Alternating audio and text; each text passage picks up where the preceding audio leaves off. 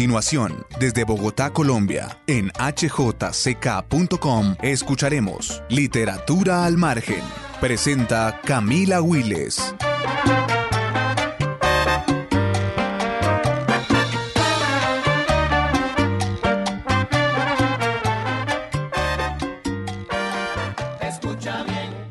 Hola a todos donde se encuentren en este momento, el día que nos escuchen. En este momento estamos grabando el último capítulo de esta temporada 2020 y un año bastante complejo, como ya lo hemos dicho en otros capítulos, en el último que acabamos de hacer con Leonardo Padura, de muchas preguntas, de mucha reclusión, pero también de muchos encuentros con el espejo. Hoy nuestra última invitada de este año es la escritora y periodista de Argentina, Leila Guerriero Leila, bienvenida al HJCK, a Literatura al Margen.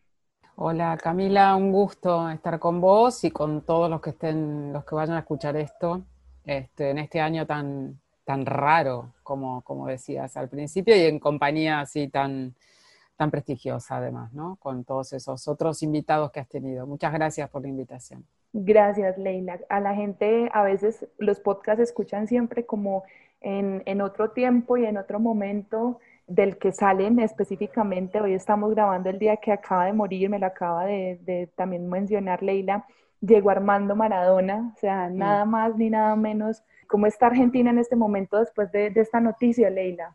Mira, yo me enteré poco antes por una cuestión de un contacto azaroso y personal con una persona que muy cercana a él y me enteré antes de que llegara la noticia a los diarios y eso, así que me quedé como choqueada, no podía creerlo, empecé a buscar, a buscar, a buscar. Y justamente después de eso entré en, una, en un Zoom, que es como nuestra vida Zoom, y después de eso entré en esta grabación contigo, así que no puedo decirte absolutamente nada. Digo, la televisión está estallando de, de móviles y los, y los diarios también, pero no, no he tenido tiempo de nada, ni siquiera, o sea, ya no de bajar a la calle, sino ni siquiera de, de chequear lo que, lo que está pasando en los medios, digamos, pero bueno, descarto una conmoción fuerte porque lo veo en mí, digamos, que sin ser una persona para la cual el fútbol sea algo cercanísimo, quedé realmente choqueada, parecía un sujeto inmortal realmente. Le habían pasado muchísimas cosas también en los últimos tiempos y no solo, realmente no estaba en el, en el bueno, a ver, digo, la muerte nunca está en el panorama de nadie, pero mm, esto no parecía lo que, lo que podía pasar, porque justamente había entrado en una etapa de, cuidados y de, recuperación de alguna adicción, etcétera. Entonces, bueno, creo que estamos todos un poco, no sé, como eh, paralizados, ¿no? Como, como en shock. Eso, lo que te produce algo que no esperabas y algo grande que no esperabas, en shock. Totalmente, yo creo que apenas vamos a ver las reacciones un poco reposadas en una semana o dos cuando la gente entienda quién se, pues quién murió, siempre pasa un poco con la muerte, ¿no? Sí, no sé si en una semana o dos, dentro de algunas horas o mañana, me, parece que hay un estado de mm, como de incredulidad, ¿no? En, principio, por más que es evidente que, que, sí, que, que sucedió, parece que estamos todos en una especie como de, sensación de, suspensión, ¿no? De, no, o sea, no puede ser, ¿de verdad? Sí. Eh, nada, sí, muy, muy raro. Pero bueno, este podcast lo empezamos y tuvimos la idea realmente por, por otra cosa y es que Leila, y en Colombia acaba de salir publicado Teoría de la Gravedad, que es un libro que, que lo publica Libros del Asteroide, y el prólogo lo hace Pedro Mairal. Este libro recoge más o menos cinco años de columnas que Leila publicó en el país de España antes de que las columnas se volvieran un poco más extensas. Incluso ese es el fin, o sea, como la columna final es el inicio de otra etapa de columnas dentro del país de España.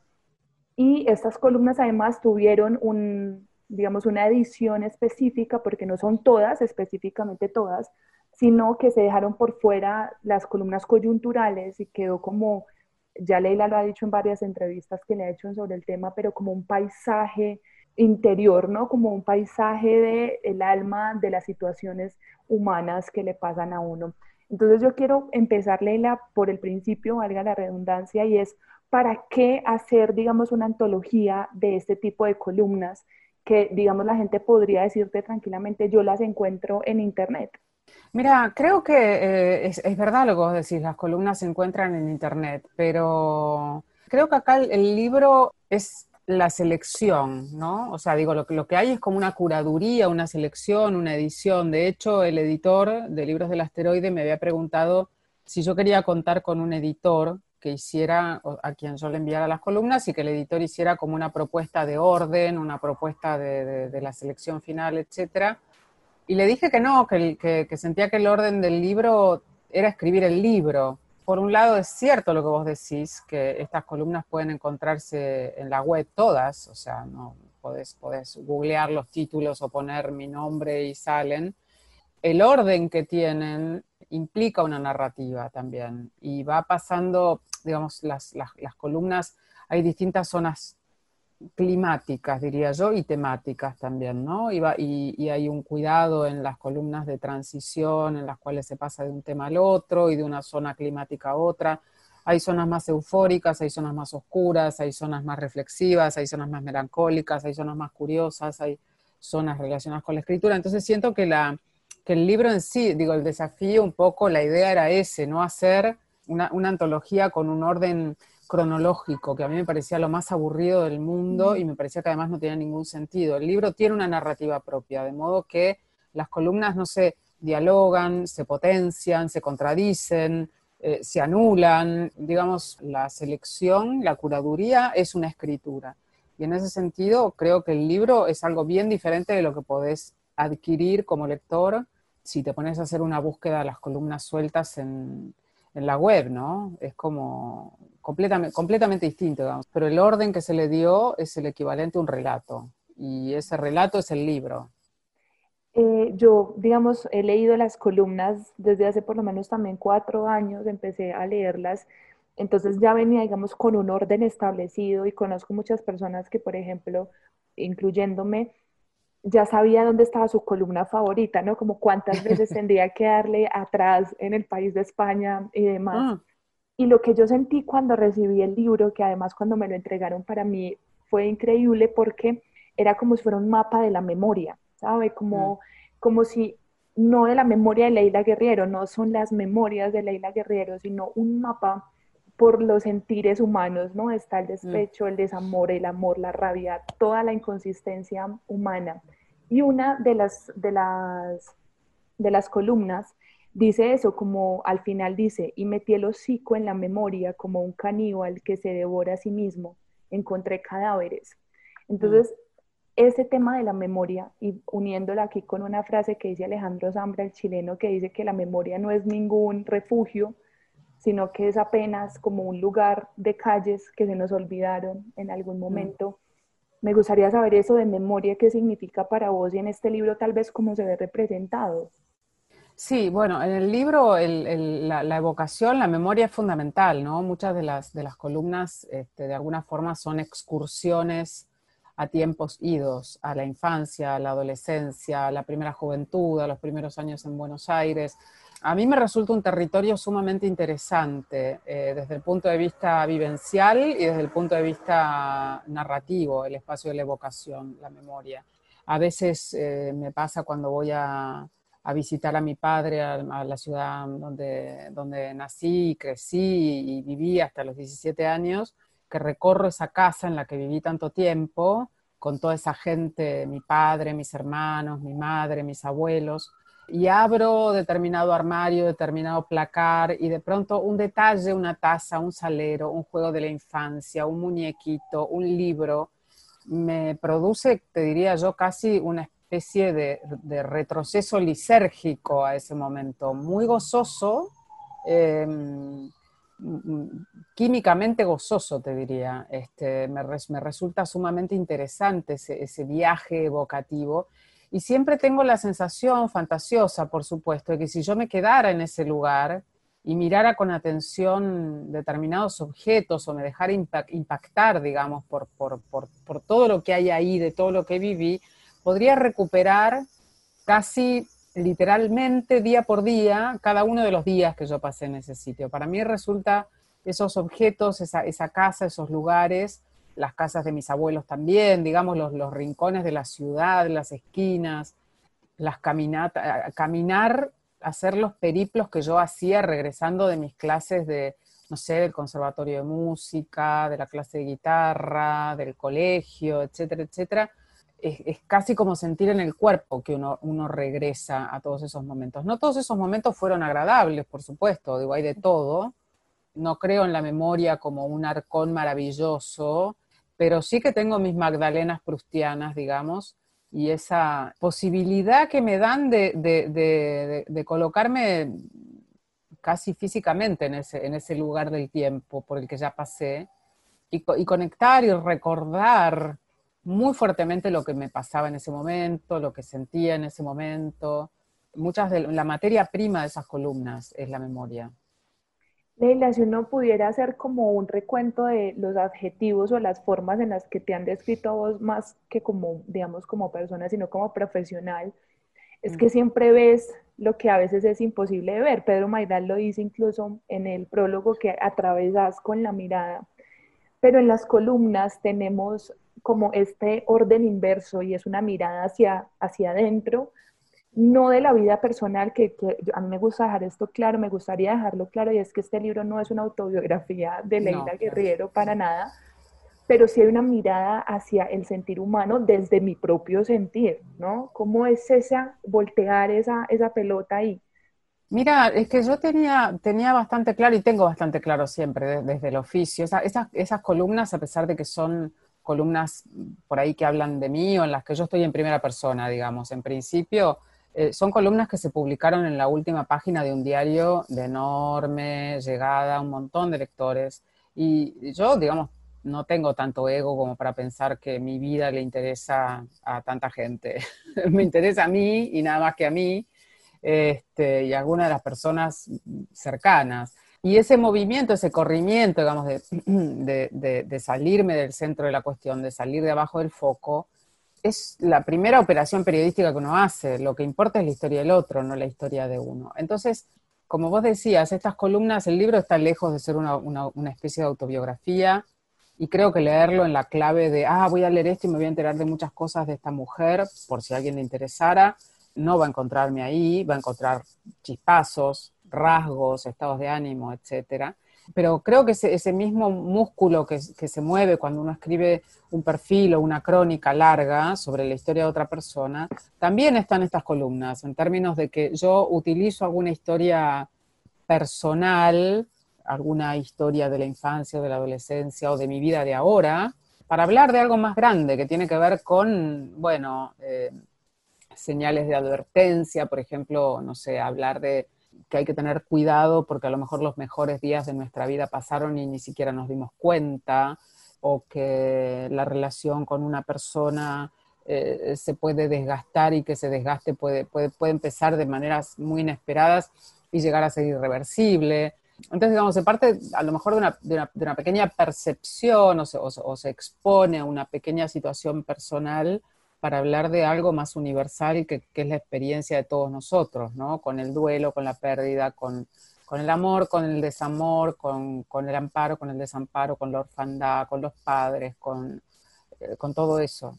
Eh, creo, creo que así, por eso por ahí funcionaron. Si, si yo hubiera eh, expuesto, no sé, creo que realmente a nadie le importa la vida de una tipa que vive nada, que no la conoce nadie, Claro, digo que no, en el sentido que no, uno, no convoca la curiosidad que puede convocar una, qué sé yo, una, una, estrella de Hollywood o un Maradona, por ejemplo, en este caso. Sí, por ejemplo.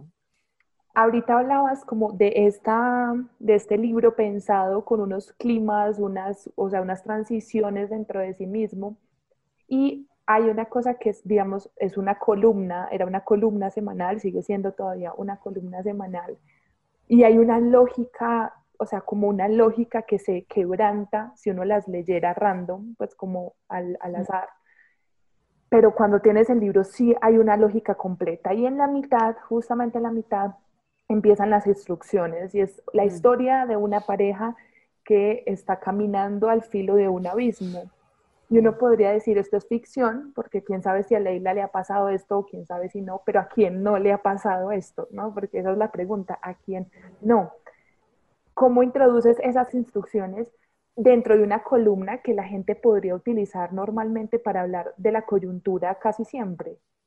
Sí, eh, fue, fue, una jugada porque la primera que envié fue como a ver qué pasa y sabía muy rápidamente que tenía que mandar por lo menos tres, muy seguidas, para que se entendiera la idea, la propuesta, porque si no iba, o sea, sabía que no iba a ser, yo no quería hacer una serie que fuera instrucción 1, 2, 3, 4, 5, 6, una por miércoles durante dos meses, era un disparate, digamos, eh, eso sí hubiera sido una locura, porque además en el diario nunca me dijeron nada, nada, ni de lo que podía escribir, ni de lo que no, me dijeron, haz lo que quieras.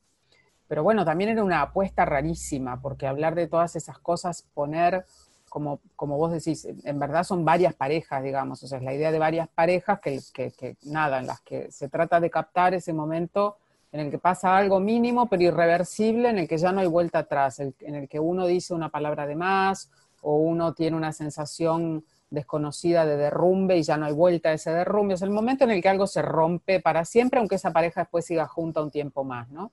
Y en ese, en ese sentido, bueno, no, importa contar cómo surgieron, digamos, eh, tuve una idea, estuve en una cena determinada, vi una situación X y yo ya vi hacía rato que estaba experimentando en estas columnas con estas más, digamos, más íntimas, más, este, más de ese paisaje psíquico, si querés, y me dije, qué interesante sería probar esto que pasó en esta cena con estas personas, digamos, explorar ese camino, de qué manera podría hacerse. Entonces inventé estos artefactos en los cuales son como, son ficción, obviamente en el sentido de que son, la materia prima es, es, más o menos real en términos de que hay cosas que me pasaron a mí alguna vez, hay cosas que este, le pasaron a algunas personas que conozco, hay otras cosas que he leído en libros de ficción y, he, reconocido ahí situaciones que podían como extremarse.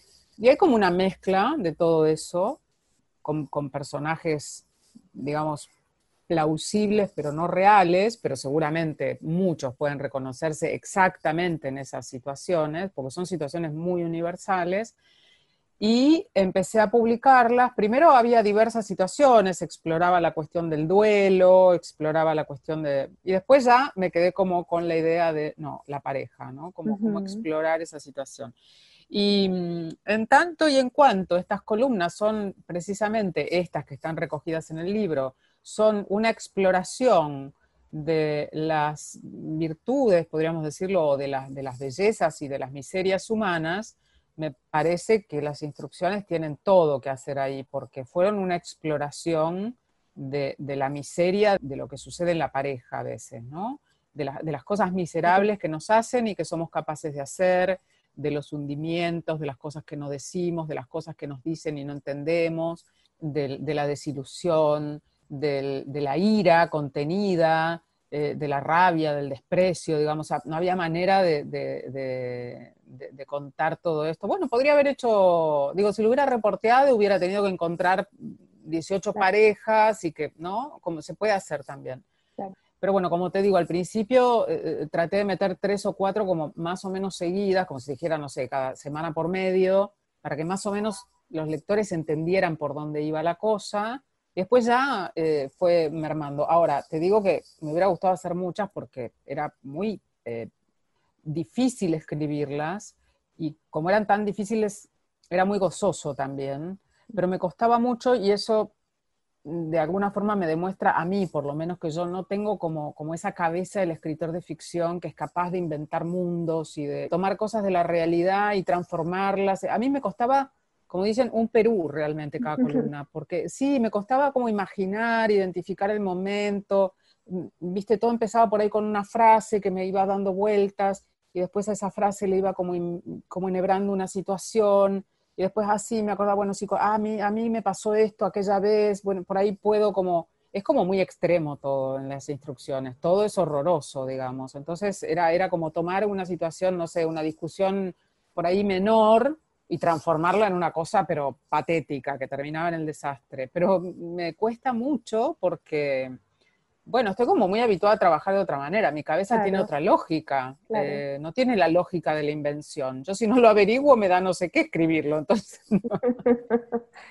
Pero bueno, están ahí por eso, porque es un campo de exploración de la, de la miseria humana y, y, me parecía que tenía que, estar. Yo no hubiera puesto todas y creo que nunca encontramos una solución buena con, con, con el editor, porque era muy yo no les quería cambiar el título, no quería poner, suponte que hubiera elegido siete, y las quería poner con el título original. Y hubiera sido muy raro poner como, no sé, instrucción 4, instrucción 7, y, las que están en el medio, ¿qué pasó? Claro, Entonces, claro. Sí, nada, por eso están todas, pero creo que habría que, que no sé, encontrar una vuelta para que queden solas las que las que se refieren al tema de las parejas, porque bueno, terminó siendo más que nada eso.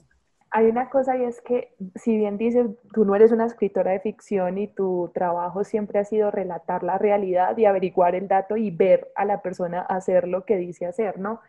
Pero dentro de las columnas, o es una percepción mía, hay, a pesar de que son basadas en, en rasgos de personalidad tuyos o que hayas visto, también hay la construcción de personajes de una hija, de un amante, de una madre, de una abuela. No, esta última columna que a mí me, me pareció increíble, no está dentro del libro, que decías que tu abuela hace parte de una estirpe de dragones. O sea, mm. esto es dotar a un ser humano de una cualidad un poco pues, literaria, totalmente la construcción de un personaje. ¿Cómo construyes esos arquetipos dentro de las columnas?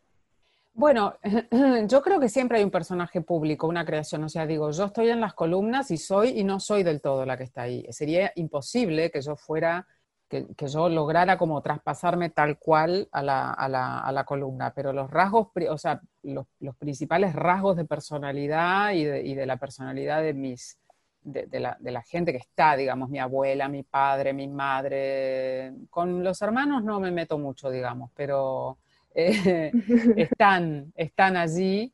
Este, pero hay un, yo te diría que no, no es que sean caricaturas, por supuesto, porque la caricatura es como una, como una deformación también, ¿no? Pero yo te diría que en la, en la, en la realidad hay más matices, mucho más matices. En la columna llega todo un poco destilado y son como una especie de condensación, ¿no? Esa columna que vos decís se llama Esa mujer y es la historia de mi abuela Annie, que era descendiente de alemanes, eh, bueno, sí, hija de, dos, de, un austríaco y una alemana, que nació acá en la Argentina, pero hablaba en alemán, vivía en alemán, comía en alemán, o sea, era alemana, y una mujer muy fuerte, muy, este, que bueno, para, para mí, mi padre y mi tío no fue la mejor madre del mundo, pero para mí fue la abuela soñada, y tampoco era la abuelita así, este, buenita, del zapato rojo y cándida, y que eso era fuerte, mi abuela. Que sí es un poco caricaturesca esa idea de la abuelita también.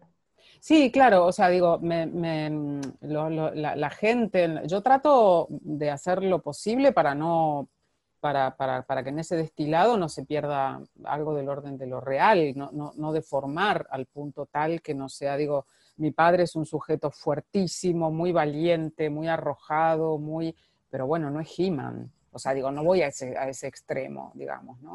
Pero por supuesto, hay, hay una construcción, aun cuando, cuando, sobre todo también por un, por, seguramente yo escribiera un libro sobre mi, mi, saga familiar, que no le, importaría a, dos personas en el mundo, este, eh, que serían yo y, no sé, y mi hermano a lo mejor, eh, trato como de, eh, sería más, mm, estarían todos estos matices y las contradicciones y todo esto, digamos. En las columnas, bueno, el espacio corto es como, como bailar, bailar un rock and roll en una baldosa, ¿viste? La columna es pequeño, no, no, es uno de los requerimientos del género, ¿no? Que, que seas capaz como de hacer esa esa concentración, incluso el tipo de lenguaje que uno usa, es muy distinto del, del, uso del lenguaje que uno hace en un texto más largo. Es más, eh, impactante, te diría, en la columna. Si no, no funciona.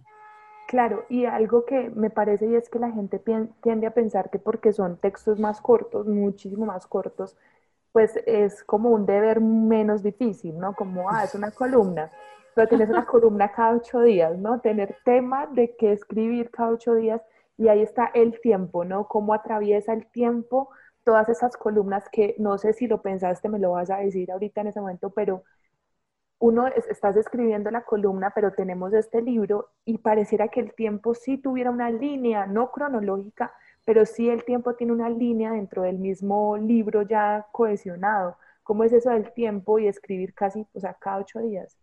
Mira, yo este, en esas columnas, bueno, hay una gran cantidad de columnas que no están en el libro, que, vos mencionabas al principio, que tienen que ver con temas coyunturales, cosas que pasaban todo el tiempo. Entonces, bueno, de pronto estaba el atentado de Charlie Hebdo, y obviamente, columnista, digo, hay, cuando uno es columnista hay cosas que te llaman. Si yo fuera ahora, por ejemplo, columnista semanal del diario, no podría evitar escribir sobre lo que acaba de suceder que es el fallecimiento de Maradona, por ejemplo. No sé, siento que hay como un llamado, digamos, y que yo, si yo soy argentina, escribo en un diario europeo y no hablo de eso, es como, ¿dónde vive esta mujer? Está parada en un Saturno, digamos, ¿no? A veces uno no tiene mucho para decir, pero ahí está el esfuerzo de un columnista más o menos decente que trata de no salir a repetir lo que ya dijeron todos, qué sé yo. El tiempo eh, es, un, es, una especie de, castigador por un lado y de acicate también, ¿no? Uno se, acostumbra a vivir con el radar encendido permanentemente cuando tiene una columna, todo puede ir a parar a tu columna, todo puede transformarse en columna, pero no solamente todo lo que ves literalmente, sino, sino la cantidad de nexos que uno hace entre las cosas que lee y aquello que... Ahora, por ejemplo, estaba escribiendo una columna sobre el tema de la matanza de los bisones en Dinamarca y recordé un perro al que, al que, mataron en España cuando fue el virus del ébola, que era el perro de la primera mujer española que se contagió de ébola fuera del, África, la primera mujer este, europea. Em, y mataron las autoridades españolas al perro por temor a que el perro dispersara el virus, ¿no? O sea, no lo pusieron en observación, no nada, lo mataron directamente. Entonces, bueno, como hacer esos nexos también es un trabajo de memoria, de, retener, de recordar, esa, bueno, esa lectura que hacemos por ahí los periodistas, ¿no? Como que no sea todo tan literal, sino ir a buscar un poco en el archivo, tener la cabeza más o menos bien amueblada de lecturas, de información, de ser capaz de leer un poco más allá de lo obvio. Em, y el, tiempo, eh, a mí, en la columna semanal, digamos, por un lado, me, produce mucha ansiedad, porque sí está la pregunta, ¿no? Bueno, eh, y aparte es una especie de mito de Sísifo permanente, o sea, yo subo la montaña, dejo la piedra y ya la piedra empieza a rodar hacia abajo, porque dentro de siete días más tengo que volver a entregar otra columna. Y eso es interminable, infinito. Y creo que no, no me asusté paralizadamente nunca, nunca me quedé sin tema me tranquilicé de alguna forma al principio haciendo lo que yo llamaría como un archivito, una parrilla de cosas posibles, de temas posibles. Siempre tenía como, como cosas preparadas por las dudas, por si no, cosas medio escritas, este, tomaba apuntes, eh, no sé, siempre estaba como con el radar encendido tratando de alimentar, de alimentar eso. Pero el, el el tiempo tiene también otra dimensión que tiene que ver con esta dificultad de hacer la columna. La gente se cree que uno este, se sienta y escribe la columna en 10 minutos. Yo he demorado 5 días a veces en escribir una columna de las que están en el libro. El tiempo tiene que ver también con que se te ocurra una frase que te guste y vos digas, ah, yo con esto quiero hacer algo. ¿De qué manera puedo llevar, envolver esta frase? Porque esta frase además no es solo una frase, contiene toda una idea, contiene ¿cómo puedo llevar esto a la columna? Y a, lo mejor tenés esa idea durante mucho tiempo, dándote vueltas en la cabeza como una piedra, ¿no? Un canto rodado. Y ese canto rodado va hacia un sitio y hacia otro de tu cabeza y como que se le van quedando pegadas, va creciendo, va creciendo, va creciendo. Y el tiempo en la columna tiene otra dimensión también, y es que creo que en el libro eso está más o menos reflejado, lo intenté, que es que al no tener un orden cronológico, el, el tiempo está como, como, como hay una disrupción ahí, digamos, pero no, hay un ánimo, no hay un, estado de ánimo monocorde, digamos, ¿no? El, paso del tiempo también implica eso, como las euforias, las, mesetas, eh, los aburrimientos, el decaimiento, eh, la hostilidad, eh, el alivio después de varios días de grisura, digamos. Yo creo que, bueno, que el, tiempo está enganchado en esas columnas desde, desde varios puntos de vista, te diría, desde la maceración, desde la urgencia, desde la urgencia a veces por, por, por querer decir algo y saltar a la computadora, qué sé yo, cuando llegaba de correr y querer escribirlo ya, digamos, esa cosa, ¿no? Me parece que el factor tiempo es un factor que, salta por todos lados allí en las columnas. Y para agregar a lo que dices, Leila, yo lo que sentía, lo que siento con el libro es que el libro en sí mismo es como la, como te decía ahorita, como un mapa de la memoria y así transcurre el tiempo en la memoria, ¿no? Como con lo que decís, con esos picos de completar alegría de estar en un concierto tirado encima de gente a estar en el vacío de una mesa de ahora qué voy a escribir, yo cómo voy a vivir de escribir, ¿no? Como mm. e, ese realmente es el tiempo de la memoria, uno no recuerda cronológicamente. Sí, totalmente. Yo te diría que el tiempo de la memoria y el tiempo del ánimo también, ¿no? Hay un, hay un estupendo escritor argentino que se llama Fabián Casas y que dijo, siempre me acuerdo de esto, que, decía, no me acuerdo en qué circunstancia, pero decía algo así como que si yo me pudiera comprar algo, me compraría un buen estado de ánimo, ¿no? Esta cosa de que no es que yo sea una persona deprimida, pero, pero sí, claro que hay vaivenes. Y eso sí, claro, tiene que ver con el, con el, esos momentos así en los que, en los que, en los que uno siente que está todo bien, que no hay nada que perturbe ese ánimo ni nada, y dice, ay, ojalá pudiera aferrarme a este día y que no pasara nunca, ¿no? Y sin embargo uno sabe que, bueno, que ese día va a terminar y, este, pero sí, claro, el tiempo interno de uno no tiene nada que ver con el tiempo que transcurre afuera y creo que eso en este año lo hemos sentido de una manera muy fuerte. Hay algo que, digamos, para la gente que de pronto te ha leído desde el principio, bueno, que lee plano americano, por ejemplo, tiene plano americano en esta mano, y tiene teoría de la gravedad en la otra mano, hay una cosa que se nota muchísimo y es que en estas columnas sí hay una, un trabajo deliberado, o sea, algo específico por tratar la prosa con muchísimo más fulgor, ¿no? Hay mucho más neón, brilla mucho más, hay metáforas complejísimas que uno termina de leer la columna y dice, puta, ¿qué es esto? O sea, este sentimiento se escribe así, en la mm. crónica, por ejemplo, en los perfiles de plano americano, es mucho más ascético, es mucho más directo al grano, pero al tiempo también la no ficción tuya, o sea, es decir, el periodismo que haces normalmente, se ha ido contagiando poco a poco de esta luminosidad de las columnas.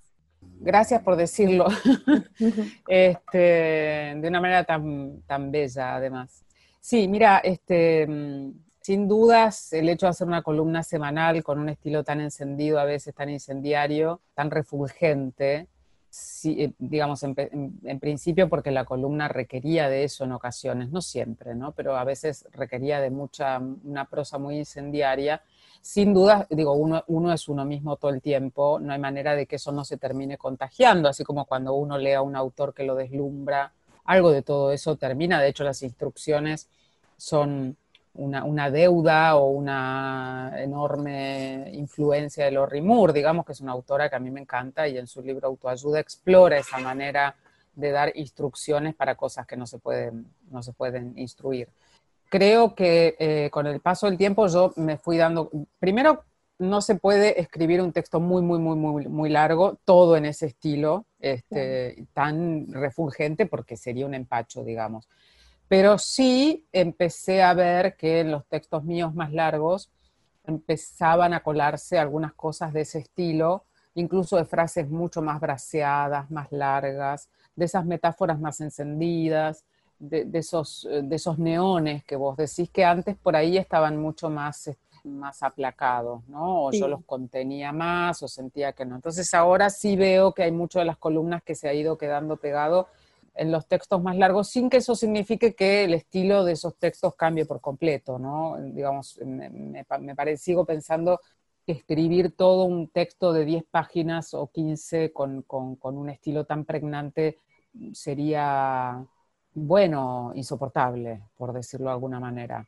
La escritura esa funciona muy bien en la... Yo creo que la columna es como, como te decía antes, una condensación, ¿no? Y como toda condensación, hasta de un perfume, suponte, es como una esencia mucho más fuerte, pero ahí siento que funciona, que funciona, o por lo menos es lo que yo decidí que tenía que funcionar ahí. Y creo también que en los textos más largos hay esa, esa búsqueda de la opacidad que yo te menciono, esto de hablar de uno, pero en el fondo estar hablando de algo más grande, esa búsqueda de la opacidad en las crónicas y en los perfiles, en las que muy rara vez además yo escribo en primera persona, es mucho más marcada, es mucho más marcada. O sea, ahí la voz autoral está mucho más borrada, desaparece para, para, que, para que brille la historia del otro, ¿no? Del todo, definitivamente.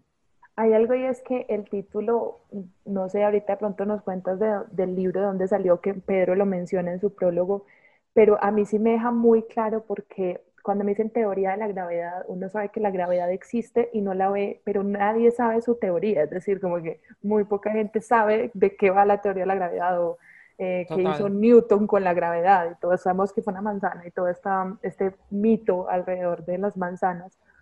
Pero esto pasa con este libro y es que uno sabe que hay un estado de movimiento dentro del libro, pero no sabe cómo pasa. O sea, uno no sabe si es porque vos elegiste poner la primera de primera o porque estás hablando de parejas que se están odiando mientras hacen el, eh, las compras en el supermercado. Pero si hay una teoría, o sea, como una física que, la, que atraviesa todas, todas las columnas, ese título de dónde viene.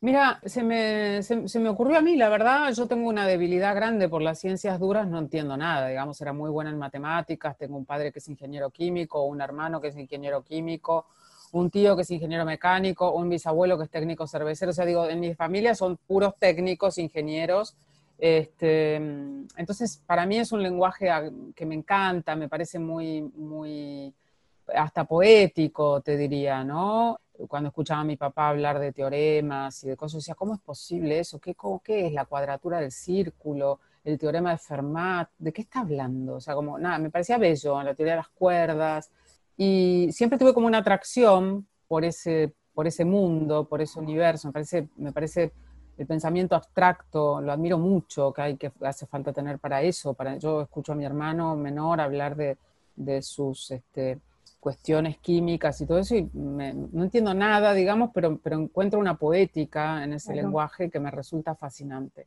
Entonces, tengo una especial atracción por, por, por palabras que vengan de ese, de ese espacio. Y mm, teoría de la gravedad podríamos decir que es casi como lo más conocido de todo ese mundo, porque bueno, nada, es como la teoría que todos conocemos y que nos mantiene además pegados a la Tierra. Pero a mí lo que me, lo que me interesó además de esta idea de teoría de la gravedad de que sea algo que, algo que atrae y nuclea un grupo de, un grupo de textos, ¿no? Hay un centro gravitacional que las atrae y deja otras cosas que, por fuera. Lo que me interesó fue la palabra gravedad. Yo creo que el libro es un libro grave, en el sentido de la, de la seriedad, de la gravedad, de la experiencia de, que implica estar en el mundo, que implica estar vivo y me cerró un poco por, por, por, por, todos lados, ¿no? Por esa, por esa lectura, por esa lectura de ser un campo gravitacional que atrae una serie de columnas y a las otras las deja fuera, volando, y por el lado de la gravedad del asunto, o sea, vamos a hablar de cosas graves, serias, no graves en el sentido de trágicas, pero serias. Y se sumaba a eso también algo que, bueno, a mí me resulta interesante, que es el enorme contraste que hay entre lo que el libro propone desde el título, en términos literales, teoría de la gravedad, una cosa física, dura, no sé qué, y lo que encontrás adentro, que es una cosa mucho más, eh, qué sé yo, podríamos decir una, una, poética, si querés, ¿no? Ese, ese contraste me, no tanto, por lo mismo que te digo, por lo, porque a mí me, sí me parece poético el lenguaje de las, de las ciencias duras, pero sí me gustaba ese, ese choque de mundos, ¿no? Abrís teoría de la gravedad y no te encontrás con la teoría de la gravedad. Sí, pero ahí lo acabas de explicar perfecto, es por qué eso, ese, ese coso que atrae y que deja otras cosas por fuera. Para ir terminando, Leila, es imposible no hablar de la poesía contigo porque creo que esa era como, tu, yo a veces lo sentía, era como el puñal que sacabas al final con un verso y decías, mm, así termina esto, ¿no? Y quedaba uno ahí con la herida en el costado como Jesús. Eh, esa poesía, ¿por qué? ¿De dónde hay tanta? Uf, qué sé yo, no sé, yo leo poesía desde, desde que soy chiquita, sí, me parece que la poesía también es un, qué sé yo, es un mundo de entrada a la literatura cuando uno es chico que es muy, viste, las palabras rimadas, sobre todo en esa época, ¿no? Que leía eso, leía poesía rimada, me gustaba mucho cosas, cosas difíciles incluso para una persona chiquita, qué sé yo, los poetas místicos, Sor Juana, San Juan, todo eso a mí me gustaba mucho. A veces incluso no entendía nada, pero viste la seducción, del, los sonetos, decías, qué difícil esto y todo, todo va perfecto, todo era como un tobogán, viste, entrabas en un soneto y salías por el otro lado y decías, ¿en qué momento pasó esto? Bueno, seguramente no lo pensaba así cuando era chica, pero, pero recuerdo esa fascinación de un resbalar por las palabras que se te iban quedando pegadas, además. Este, y mm, entonces, bueno, leo, leo desde siempre, no, no, leo, leo bastante ahora, pero no, no conozco de poesía lo que conocen mis amigos poetas, digo, conozco un 3% de lo que conocen ellos, y la poesía siempre me resultó un universo interesantísimo, eh, porque por un lado este, tiene esa capacidad de que incluso a veces cosas que uno no puede comprender de manera completamente racional terminan impactando de manera em, emocional con una fuerza casi física, ¿no? Uno lee La Tierra Yerma de T. Eliot y bueno, si no, digamos, yo después de grande, que sé yo, leí muchas cosas acerca de ese poema que me gusta mucho, sé, entiendo las, las alusiones, entiendo, entiendo, digamos, lo puedo leer como, como lo podría leer, qué sé yo, no es una persona que haya estudiado letras, suponte, pero la primera vez que lo leí, yo, yo me sentí atravesada por ese problema y no, puedo haber entendido absolutamente nada de lo que después supe acerca de ese poema. Ese impacto fuerte de, que tienen las palabras en el cuerpo que hace la poesía, a mí siempre me fascinó mucho y creo que es algo que busco a veces, en intento, lo intento. Y las columnas, de alguna forma, por momentos mm, trabajaban como una especie de contrabando de toda esa poesía. A veces yo encontraba un poema de Simic o de quien fuera y decía, bueno, nada, o sea, me disparaba una idea, ese, ese verso nomás para, para una columna y casi siempre ese verso terminaba en la columna, digamos, casi como, como en, forma, te diría, entre de, agradecimiento y reconocimiento a que la idea había venido de ahí, aunque no, aunque no decía gracias, no sé qué. Otras veces me pasaba que necesitaba como un remate o una idea fuerte que, en la cual la columna se apoyara y que esa idea la dijera alguien con, con una voz más autorizada que yo, ¿no? Como no, que no fuera yo la que y bueno, y de pronto empezaba a buscar entre los libros y varios sitios de poesía, que, de traductores de poesía que me interesan, que visito, y, encontraba, encontraba y a veces hasta descubría un, poeta, poeta nuevo, digamos.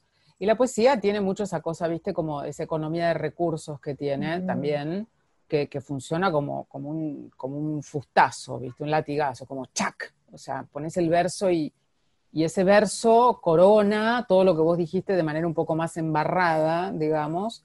Y, bueno, nada, eso. me, parecía que, a veces los versos decían lo que yo estaba intentando decir de una manera mucho más, eh, qué sé yo, eh, ajustada y a veces enorme, mayoría de las veces eran joyas los versos ¿no? que, se disponían ahí. Y por otra parte, también me gustaba mucho, a veces me encontraba con algunos lectores y lectoras y me decían que habían descubierto, qué sé yo, no sé, a Luis Gluck o a Idea Vilariño o a Biel Temperley o a, no sé, poetas que, en algún, que por ahí ahora son un poco más conocidos, pero, pero no, estaban tan como ahí y me decía, qué bueno, qué bueno que la columna sirva para eso, para traficar todos esos, esos esos versos, ¿no? Y además también me pasaba, me, gustaba mucho, no sé, como que me, resulta siempre muy inspirador leer poesía. Mm. Entonces a veces me pasaba un rato muy largo buscando, buscando, buscando, buscando, buscando, y eso también se iba quedando, viste, como, como, como no sé, apartaba cosas y decía, ah, bueno, con esto no es para ahora, pero para después, y lo, lo dejaba marcado. Así que eso, ¿no? Viste, los libros de poesía no son para, yo por lo menos nunca me siento a leer un libro de poesía desde el principio hasta el final. Deberías, hay libros que sí, ¿no? Pero hay, hay otros que me funcionan más y los voy leyendo como de manera más, un poco más eh, desordenada, no como una novela o como un cuento. Además que siento yo y ahorita que lo mencionaste ahorita hace un momento, que el poema también en sí mismo es eso, como una teoría de la gravedad, algo que jala unas cosas, pero deja todo al universo por fuera. O sea, jala tres palabras, atrae a tres palabras y con eso cuenta toda la, o sea, toda la humanidad o todo el universo. El poema puede, tiene esa capacidad. Sí, totalmente. Bueno, digo, sin duda, el poema, el, poema creo que, tiene esa fuerza, fuerza gravitacional que vos mencionás, ¿no? Y creo que también en algunos casos había como casi una, ¿cómo decirte? Como una, como una relectura de algunos poemas y una propuesta una propuesta de lectura de ese poema o de, de esos versos desde otro lugar, no, no por ahí el, porque muchos de esos versos si los lees en el poema completo, quizás le des otra interpretación, digamos, ¿no? Sin embargo, como que arrancados de ese contexto, de una manera, te diría yo, violenta, porque hay una violencia en eso, también las columnas empezaron a proponer la lectura, qué sé yo, como si fuera una especie como de, no voy a decir de crítica literaria, porque ya sería mucho, pero sí, es como una propuesta de lectura distinta, no sé, ¿no? Como, bueno, estos versos de Címico, de Rimbaud, de Verlaine o de Baudelaire, truc, los arranco y los pongo ahí, miren lo que había acá y cómo encaja en esta situación, ¿no? Total. Eh, sí. Sabemos que la gente, digamos, que ha escuchado a Leila en sus entrevistas, no es una mujer muy musical, es decir, no tiene una relación con las canciones favoritas y no favoritas, pero sí escogió una para nosotros, que es Just Breathe de Pearl Jam. Y Pearl Jam para mí siempre me recuerda mucho a Leila porque hay una columna de ella que se llama La Fe, que a mí me atravesó en un momento muy específico de mi vida y es en un concierto de Pearl Jam. Entonces, ¿por qué escogimos Just Breathe? Mira, es una, a mí Pearl Jam es una banda que me, me, encanta, me gusta mucho, creo que podría decir que es una de mis bandas favoritas. Me, emociona mucho la voz de, Eddie Vedder. Esta canción además es una canción en la que canta prácticamente acústica, digamos. Me gusta, me gusta mucho, me gusta mucho la, la, letra.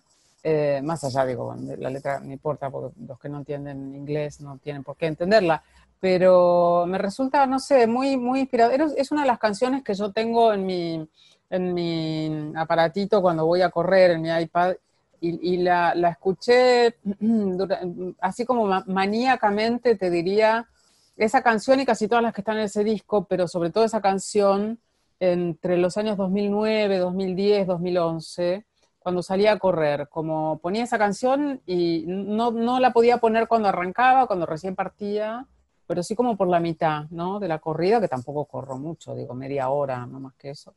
Y era como un momento de, no sé, es, muy serena, pero también es una canción que, que enciende de alguna manera, ¿no? Este, tiene eso que, que, me pasa también con algunas melodías de R.E.M., y bueno, nada, por eso, me gusta mucho la canción, me gusta mucho la voz de Eddie Vedder, me gusta mucho la banda, y me gusta mucho también recordar que la escuché durante esos años, no era la única canción que escuchaba, obviamente, pero, pero la escuchaba mucho durante esos años, que fueron, fueron unos años que, recuerdo como de mucha, eso, como de mucho correr y mucha actividad física y mucho escribir y mucha, mucha producción. Mucho vértigo.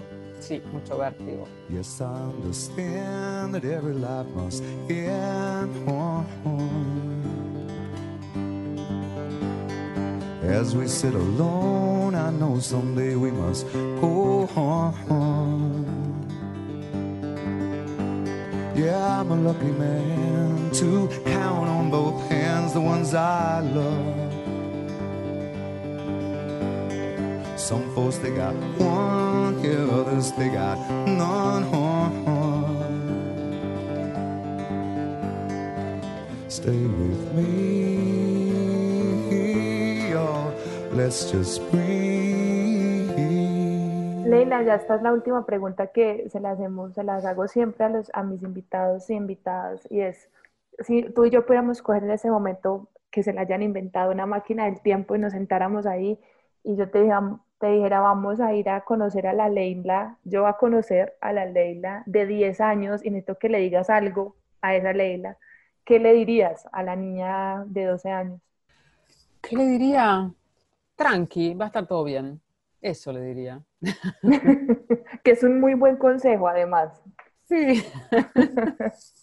Leila, muchísimas gracias por estar en Literatura al Margen, en HJCK, por dedicarnos esta horita de tu tiempo. Ya, gracias a vos, este, Camila, un gusto, gracias por las preguntas lindísimas que me hicieron pensar. Y bueno, nada, saludos a vos y a quienes escuchen esto cuando lo escuchen. Un besito. Como les dije al principio, este es el último capítulo de la temporada 2020 de literatura al margen, pero no queríamos irnos sin dejarles una recomendación y es un podcast de entrevistas de unos colegas que se llama El Topo y es producido por la no ficción, una casa productora de podcast. Los jueves, cada 15 días, conocerán en El Topo personajes fascinantes que se salen del molde, escucharán conversaciones conmovedoras y divertidas que tocan el corazón e invitan a abrir la mente. El topo lo encuentran como literatura al margen en todas las plataformas de podcast o en la noficción.com.